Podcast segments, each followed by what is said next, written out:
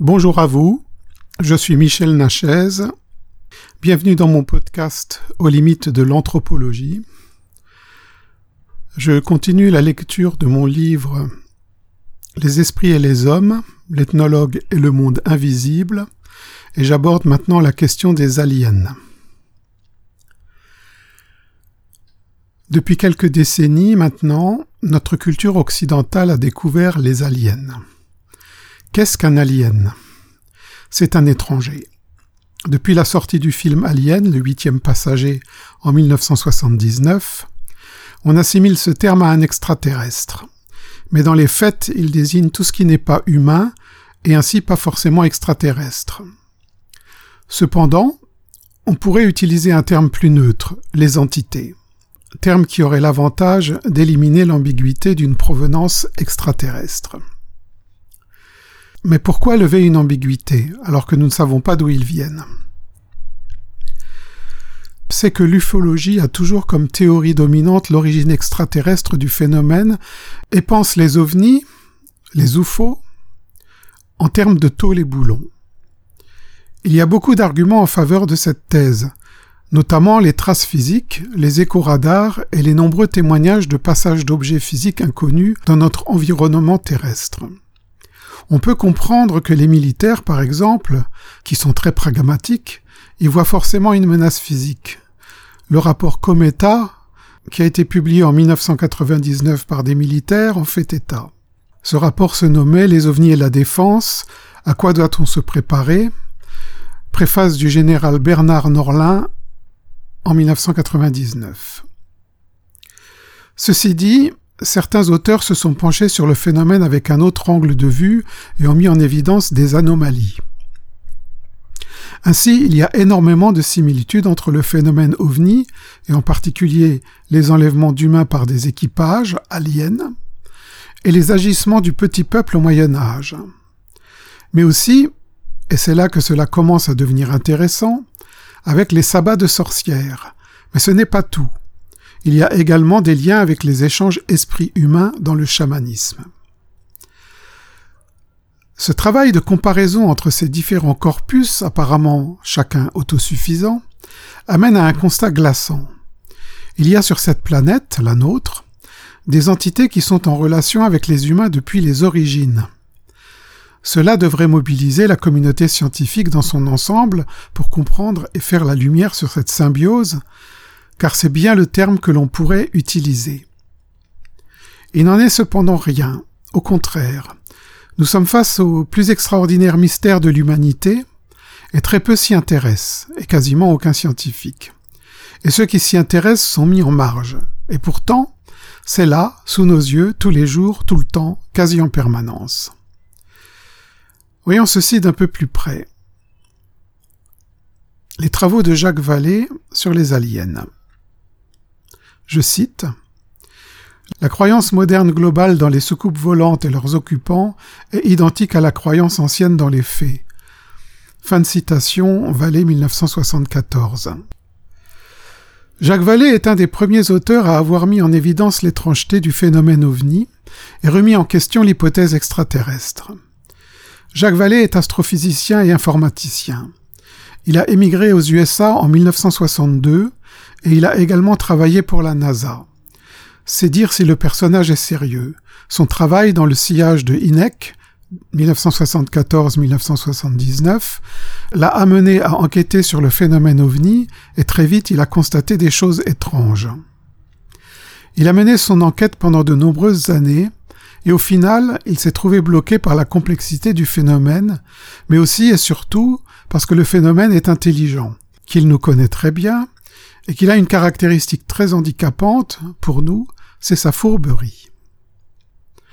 Cette fourberie consiste en deux points particulièrement pénibles pour tout enquêteur, le mimétisme et la tromperie. Tous deux matinés de manipulation mentale, ce qui en fait un domaine particulièrement difficile à étudier.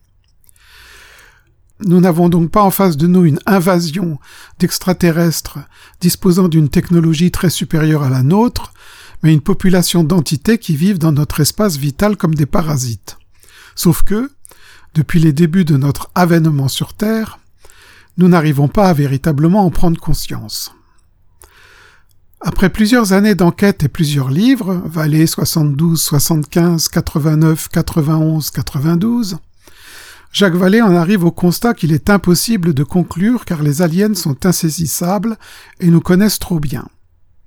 Tout au plus arrive-t-il à l'intuition de l'existence d'un système de contrôle, d'un système de contrôle spirituel, dont il n'arrive pas à déterminer la fonction. Le corpus ufologique est trop complexe et trop délirant dans ses manifestations qui résistent à toute analyse. J'ouvre les guillemets. Pour moi, il existe un système de contrôle spirituel sur la conscience humaine dont les phénomènes paranormaux comme les ovnis sont l'une des manifestations. Je ne peux dire si ce contrôle est naturel et spontané, s'il est explicable en termes de génétique, de sociopsychologie ou de phénomènes ordinaires, ou s'il est artificiel et repose entre les mains de quelques volontés suprahumaines. Il se peut qu'il soit entièrement régi par des lois dont nous n'avons pas encore découvert les éléments de base. Fermez les guillemets, Vallée 1989. Il pense également que ce système de contrôle pourrait être un régulateur de l'évolution humaine. Mais quelle évolution pour quel résultat? Cependant, la nature du phénomène ovni en lui-même le pousse à prendre en compte l'existence d'autres dimensions, d'un multivers, et que le phénomène serait capable d'ouvrir des portes dimensionnelles pour émerger dans notre espace-temps. Le phénomène est pour lui à la fois physique et mental. Son questionnement continue et il envisage l'existence d'une intelligence étrangère et complexe. J'ouvre les guillemets. Ces événements se sont passés dans une réalité que nous ne pouvons simplement pas comprendre pour l'instant. Ils ont eu un impact sur une partie de l'esprit humain que nous n'avons pas encore découverte. Je crois que le phénomène ovni est l'un des moyens par lesquels une forme d'intelligence étrangère, d'une complexité extraordinaire, communique avec nous symboliquement. Rien n'indique qu'elle soit extraterrestre. Elle prouve plutôt largement qu'elle a accès à des processus psychiques que nous ne maîtrisons pas encore, sur lesquels nous n'avons pas encore fait de recherche. Face à une telle interaction sur le plan symbolique ou mythique, toutes les séances d'hypnose et les recherches d'implants sont peut-être bien aussi futiles que les questions posées par les inquisiteurs aux sorcières revenant du sabbat et la recherche frénétique de la marque du diable sur leur corps. Fermez les guillemets, Vallée 1989. Il évoque également une stratégie de camouflage alien dissuadant les témoins de parler. Un second camouflage humain et de nature bureaucratique qui influence les témoins pour leur faire admettre une version plus acceptable de leur vécu. Il dit, j'ouvre les guillemets, résumons les deux premiers facteurs de dissimulation. 1. La pression sociale décourage le rapport d'une observation. 2. Les structures bureaucratiques se croient obligées de fournir à tout prix une explication si un rapport est publié. Je crois qu'à ces deux facteurs s'en rajoute un troisième. Le phénomène contient un mécanisme pour s'expliquer lui-même, Fermez les guillemets, Vallée 1975.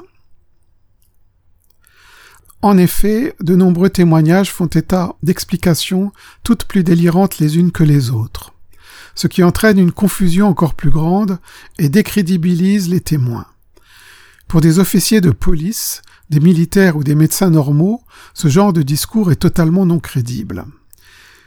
Vallée connaît par contre très bien les techniques des services secrets et est à même d'appliquer son savoir au décryptage des récits et peut mettre en lumière certaines techniques de manipulation des aliens.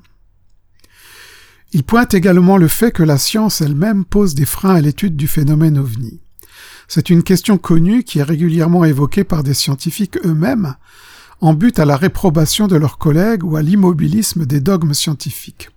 Cette résistance dogmatique peut aller jusqu'à briser des carrières et ralentir l'avancée des connaissances scientifiques. J'ouvre les guillemets.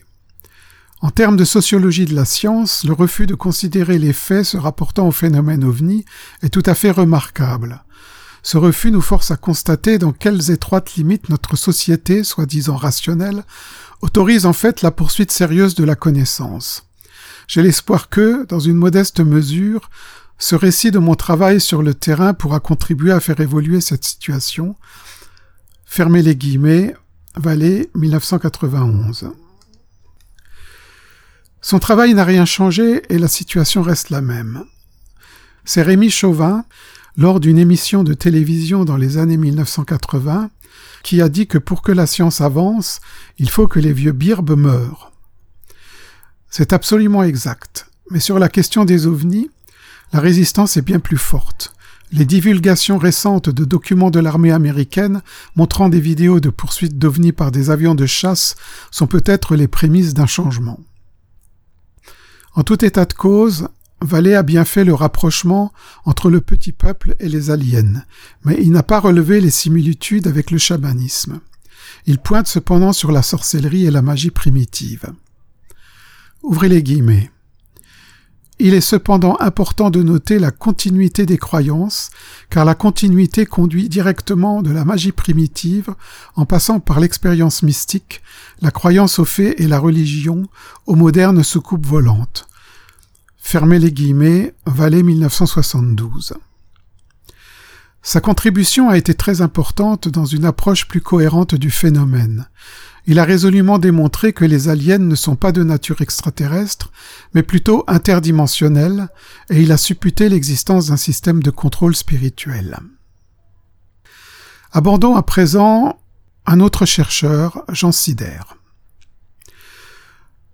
Jean Sider, dans la continuation des travaux de Jacques Vallée, a entrepris une œuvre monumentale de compilation et d'analyse du phénomène ovni, en décortiquant point par point tous les aspects de la question et en la prenant sous différents angles. Le résultat de son travail est impressionnant. Il démontre que les aliens sont en fait une sorte de créature supérieure aux humains et qu'elle s'en sert comme nourriture. Quelle parole peut-elle le mieux résumer la pensée de Jean Sider que cette citation de Swedenborg? J'ouvre les guillemets. Quand les esprits commencent à parler avec l'homme, celui-ci doit rester prudent pour ne pas croire n'importe quoi, car ils disent presque tout, ils fabriquent les choses elles-mêmes et ils mentent. Swedenborg, in Les médiums de l'invisible, 91, cité par Sider en 2011. Swedenborg est né en 1688 à Stockholm et est connu pour ses visions.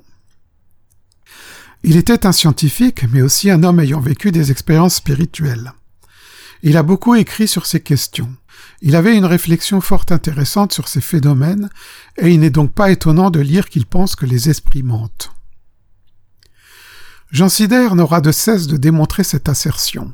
Sur plus de 17 ouvrages et de nombreuses années, il décortique par le menu le phénomène ovni et les discours des prétendus aliens.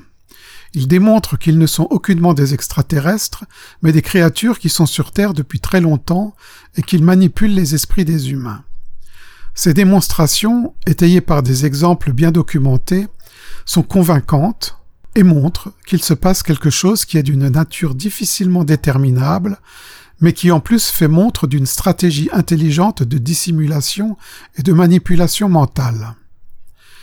Mensonge et dissimulation, leurre et fourberie, mimicry et camouflage sont des traits qui ont également été mis en évidence par Jacques Vallée. Ces traits sont également ceux du petit peuple et Jean Sider met bien en évidence ces assertions. Le discours des aliens trouve sa source dans la majeure partie des cas des échanges ayant lieu lors des phénomènes d'abduction où les aliens enlèvent des humains pour leur faire subir des examens pseudo-médicaux abominables dont les victimes sortent traumatisées. Ces abductions ont fait couler beaucoup d'encre et le nombre de livres publiés sur la question est énorme. Cependant, c'est un phénomène très répandu aux États-Unis et peu dans le reste du monde. Il n'en reste pas moins qu'il est tellement particulier et étrange qu'il a été la source de très nombreuses publications allant des livres de témoignages aux études approfondies, en passant par des élucubrations hallucinantes. Le phénomène est tellement complexe et difficile à analyser qu'il est la source de nombreuses spéculations. Il obéit cependant à un modus operandi qui a été mis en évidence et qui est similaire à celui du corpus du petit peuple. Et même certains aspects du chamanisme se retrouvent dans cette structure. Sider, ayant décidé d'étudier tous les aspects des phénomènes anormaux, met également en évidence les liens qui existent entre les phénomènes de hantise et de poltergeist, en concluant que les mêmes créatures sont à l'origine de toutes les manifestations et partagent le même mode opératoire et les mêmes caractéristiques, mensonges et leur psychique. La démonstration de Jean Sider est édifiante. Sa conclusion générale concernant ces phénomènes n'est cependant aucunement optimiste.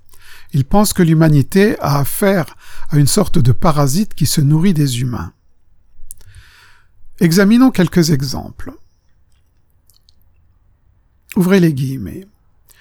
L'abducté américain Jim Sparks a affirmé à une enquêtrice Les aliens se servent de nous comme des fermiers qui élèvent du bétail. Je crois que pour eux, nous sommes juste de la matière première. Fermez les guillemets. Moulton Hove, 1998. Ouvrir les guillemets. Au cours de l'abduction de Madame Rebecca Grant, un alien lui a dit Il n'y a pas si longtemps que cela, nous aurions considéré l'espèce humaine comme de la nourriture. Fermez les guillemets. Le Wells, cité par Sider en 2009. Ouvrez les guillemets. Quoi qu'il en soit, rappelons que Charles Fort, bien avant qu'on parle d'OVNI, avait remarqué une étrange activité occulte dans notre environnement planétaire en compilant des faits anormaux publiés dans de multiples revues scientifiques du XIXe siècle et du début du XXe siècle. Il a même écrit en 1919, je cite, je crois que nous sommes des biens immobiliers, des accessoires, du bétail. Je pense que nous appartenons à quelque chose, qu'autrefois la Terre était une sorte de no man's land, que d'autres mondes ont exploré, colonisé et se sont disputés entre eux. À présent, quelque chose possède la Terre et en a éloigné tous les colons. Fermez les guillemets. Charles Fort, 1927, cité par Sider, 2009. J'ouvre les guillemets.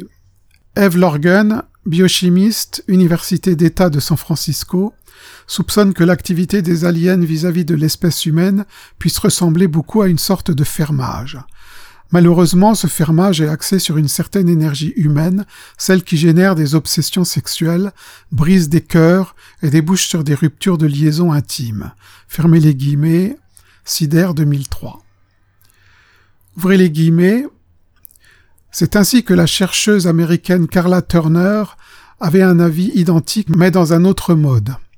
Elle prétendait que les épisodes liés aux relations sexuelles des abductions étaient des images de réalité virtuelle destinées à produire des émotions fortes dont se nourriraient des entités agissant comme des vampires. À l'en croire, elles auraient pu développer leur propre technologie en des temps très reculés et se serviraient de l'espèce humaine comme ressource énergétique. Cette théorie, explique-t-elle, est la seule qui puisse rendre compte de toutes les anomalies observées dans les abductions, fermez les guillemets, Jean Sider 2003. Ouvrez les guillemets. On doit maintenant considérer de subtiles manipulations mentales perpétrées par une intelligence inconnue inorganique, capable d'opérer comme un endoparasite et de se sustenter à partir de quelque chose qui émane des êtres humains. Fermez les guillemets, Sider 2011. Ouvrez les guillemets. Les kidnappés racontent que les êtres semblent éprouver un intérêt considérable pour notre physicalité et notre émotionnalité, semblant, comme on le dit des anges, envier notre incarnation. Ils ont besoin de quelque chose que seul l'amour humain peut fournir. Cela peut même prendre la forme de rencontres sexuelles entre les extraterrestres et les humains. Ces expériences peuvent aller du froid et désincarné à l'extatique, au-delà de ce qu'ils connaissent dans l'amour terrestre. Fermez les guillemets, Strassman cite John Mack 2005. Cette chose ne serait autre que les émotions humaines que les aliens suceraient directement dans nos cerveaux. C'est Robert Monroe qui raconte une histoire qui lui a été transmise lors de l'un de ses voyages dans l'astral.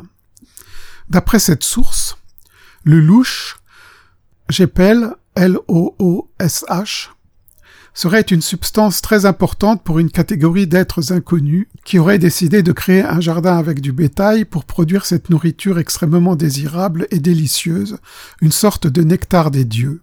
J'ouvre les guillemets, c'est une substance rare en quelque part, et ceux qui possèdent le louche considèrent qu'il est d'une importance vitale à tous égards. Fermez les guillemets, Monroe 1990. Cette substance ne serait autre que les émotions humaines et les émotions négatives fourniraient le meilleur louche. Ce bétail, ce sont les humains, bien évidemment. Monroe raconte cette histoire en détail dans son ouvrage fantastique Expérience de voyage astral en 1990. Elle est a priori délirante, sauf qu'elle est corroborée par d'autres sources et observations de nombreuses personnes. Ces sources sont-elles fiables? Nul ne le sait. Sider, cependant, la prend au sérieux finit par conclure que nous sommes la victime d'un endoparasite. Et c'est là que les choses deviennent encore plus effrayantes. Sider déduit de ses analyses que les aliens contrôlent les cerveaux. J'ouvre les guillemets. L'intelligence inconnue qui dispense cette mainmise sur certains êtres humains semble disposer de moyens psychologiques très élaborés et puissants. Peut-être même qu'elle possède des connaissances en physique pure supérieures aux nôtres, mais pour ce qui concerne cette maîtrise époustouflante du cerveau humain, on devrait plutôt parler de paratechnologie psychique, pouvant être déclenchée à partir d'un dispositif génétique. Fermez les guillemets, Sider 2009. L'idée que l'espèce humaine aurait été manipulée génétiquement par des créatures non humaines est un scénario aujourd'hui répandu et qui a été rendu populaire par les tenants de la théorie des anciens astronautes et notamment par Zakaria Sitchin. En résumé, Sitchin avance que les humains auraient été créés par des extraterrestres qu'il nomme Anunnaki, en lien avec les tablettes cunéiformes des anciens Sumériens, ces derniers auraient hybridé un hominien primitif avec certains de leurs propres gènes pour créer un esclave parfait. Une opération réalisée in vitro avec de la technologie dont on peut dire qu'elle ressemble à la nôtre, mais en plus sophistiquée. Sitchin affirme avoir traduit l'écriture des anciens sumériens et que ces tablettes d'argile renferment une histoire antédiluvienne sur les origines de l'humanité. Il y a d'ailleurs un autre auteur qui navigue dans le prolongement de Sitchin, Anton Parks, qui lui aussi prétend décrypter les textes cunéiformes. Il y a effectivement des tablettes cunéiformes qui parlent des origines de l'humanité. C'est un mythe de création sumérien, et les traductions réalisées par les spécialistes de cette langue morte et antique, qui semble être la première écriture de l'humanité, révèlent des textes dans un style très particulier, qui mettent en scène des humains et des dieux. On y trouve le récit de la création, et aussi celui du déluge, qui sera repris plus tard dans la Bible. Il ne fait aucun doute aujourd'hui que l'Ancien Testament trouve son origine dans les tablettes sumériennes. Ceci dit, Sitchin n'a jamais été capable de lire l'écriture des Sumériens. Il a tout inventé. Ce qui est amusant quand on le lit, c'est qu'il interprète toute son histoire en se basant sur notre technologie spatiale des années 1960-1970. C'est absolument irréaliste. Apparemment, il n'a pas eu assez de jugeote pour lire de la science-fiction et rendre son récit plus cohérent. On a donc un récit de l'hybridation de l'homme avec des aliens qui est un mythe réactualisé. La théorie des anciens astronautes est devenue un mème. N'oublions pas que cette théorie émerge dans les années 1960 avec Erich von Däniken et Robert Charroux, mais c'est Däniken qui lui a donné son envergure internationale. Finalement, Sider en a conclu en l'existence de ce qu'il appelle une paratechnologie psychique. Il est de fait qu'en écoutant tous les témoignages en notre possession et en mettant tout cela en corrélation avec les récits connus des temps plus anciens et avec des textes provenant des études ethnographiques, il se dessine en effet la forte probabilité d'une intervention au niveau psychique d'entités non identifiées. J'insiste sur le terme non identifié, parce que jusqu'à présent, rien, mais absolument rien, ne nous renseigne sur ce que ces aliens sont, qu'on leur donne le nom de petits peuples ou d'esprits. Au niveau psychique, parce que quelque chose se passe dans l'esprit de certaines personnes.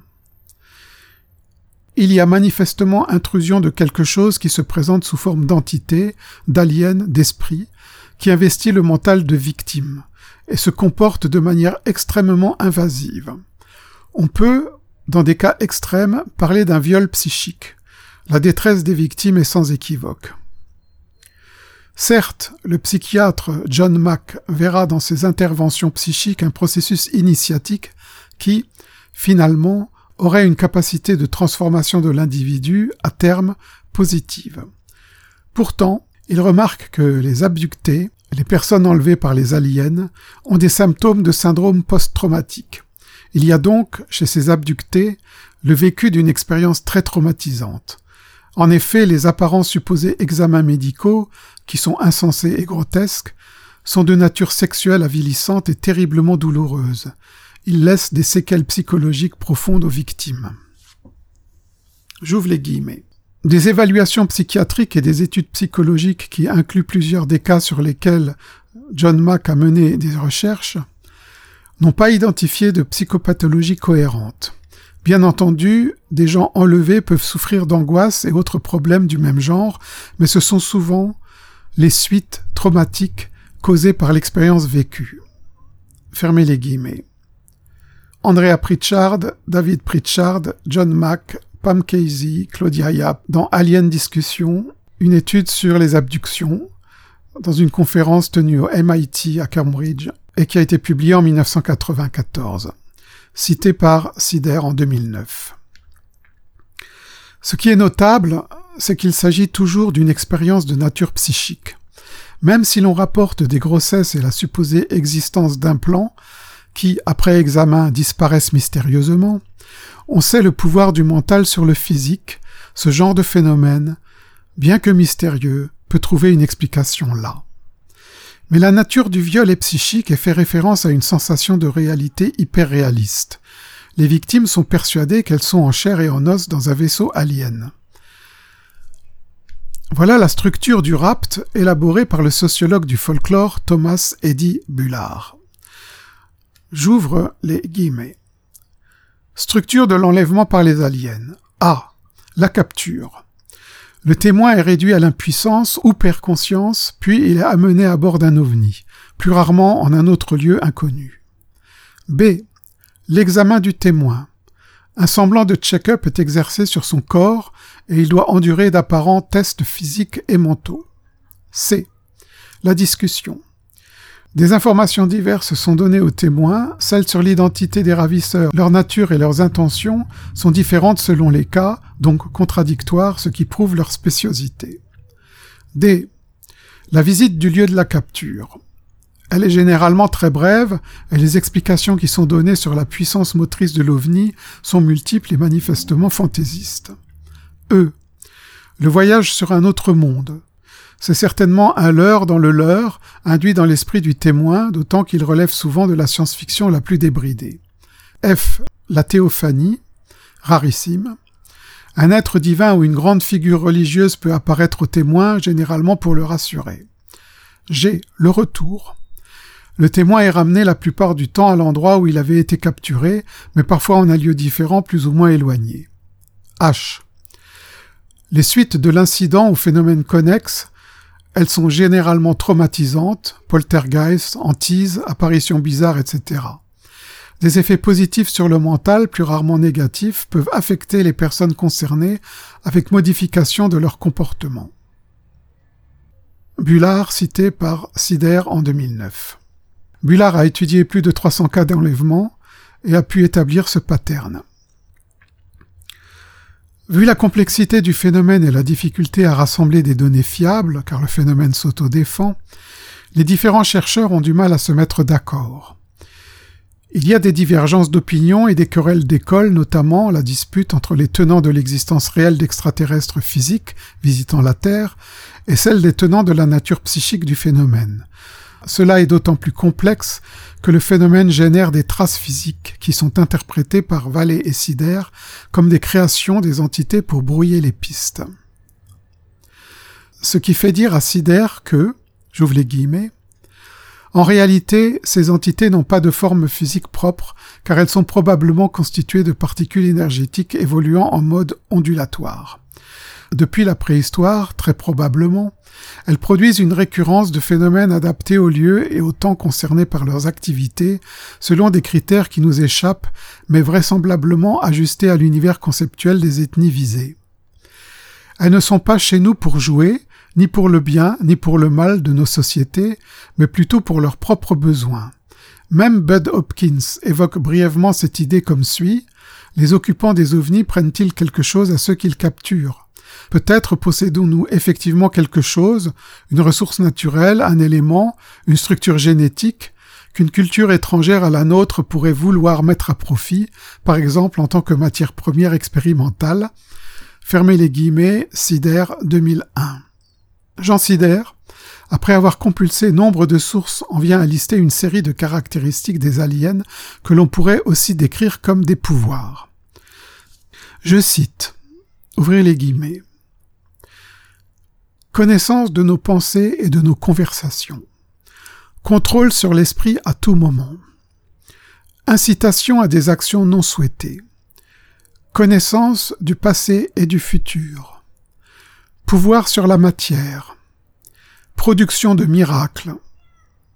Pouvoir de polymorphisme. Pouvoir sur le temps. Pouvoir sur l'espace. Production de phénomènes divers. Cela va des possessions aux apparitions religieuses en passant par les anomalies de hantise, poltergeist aussi, les contacts avec les fées et les esprits, jusqu'aux observations d'ovnis et les rencontres avec des extraterrestres. Modification du comportement de certains individus. Fermez les guillemets, Sider 2011. Finalement, on peut en inférer que ces aliens ont la capacité de lire l'entièreté de la mémoire des individus et d'en modifier le contenu. Ils sont aussi capables d'agir sur nos perceptions et de créer des réalités virtuelles psychiques très réalistes à partir des souvenirs de la victime ou tout autre scénario qui leur est utile. Autrement dit, rien de ce qui est perçu pendant cette expérience d'enlèvement peut être considéré comme réel. Il s'agirait de leur psychique, de manipulation mentale. Que se passe-t-il? À quoi avons-nous affaire? À quoi cela sert-il? De fait, comme nous l'avons vu précédemment, l'Homo sapiens est en contact avec des entités de nature inconnue depuis environ 40 000 ans date à laquelle apparaissent les premiers indices de transe sur les parois des cavernes. Depuis ce moment, ces manifestations de contact n'ont jamais cessé. On ne sait bien sûr pas si elles sont bien plus anciennes et seraient alors datées de 200 000 ans, le moment où l'homme aurait muté génétiquement et serait devenu le sapiens que nous sommes aujourd'hui. Nous ne pouvons que spéculer là-dessus. Nos scientifiques sont en train d'essayer de comprendre les éléments qui ont modifié la génétique humaine en cette époque reculée. Cependant, ce que nous pouvons observer aujourd'hui dans les différentes manifestations d'entités nous amène à penser qu'il existe une source d'information intelligente qui interagit avec nous, un champ informationnel avec des agents intelligents. Mais avant d'aborder la question de ce que pourrait être ce champ informationnel, examinons la question sous un angle totalement différent celui des effets extraordinaires de la famille des tryptamines, des hallucinogènes aux caractéristiques incroyables dont fait partie la DMT, un puissant hallucinogène endogène. Ce sera le sujet de mon prochain podcast. Merci de votre attention.